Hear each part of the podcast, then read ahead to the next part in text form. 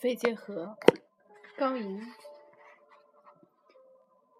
第一部分，姐姐来了，坐在床边，看着孤独的派斯烟进药瓶里滴落的心情。院子里的木帘，木帘裂开了，像油刺。一声长叹在窗外。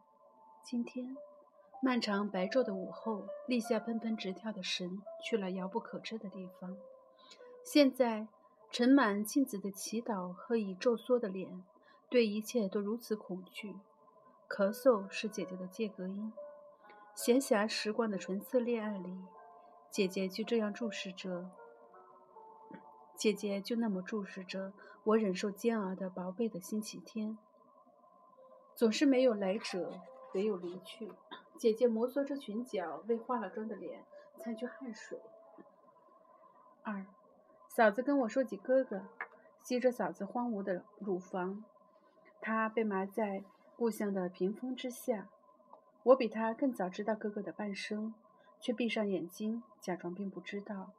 我常常想起旗下的英雄，他想着睡梦中的美人，面对嫂子，假装不懂广袤的农田。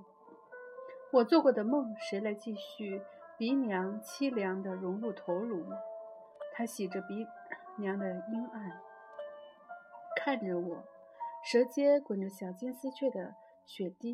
夜深了，我想睡觉，只有睡觉才是我的活路，而且必须忘记哥哥的生平。那么多结束，又一次结束了。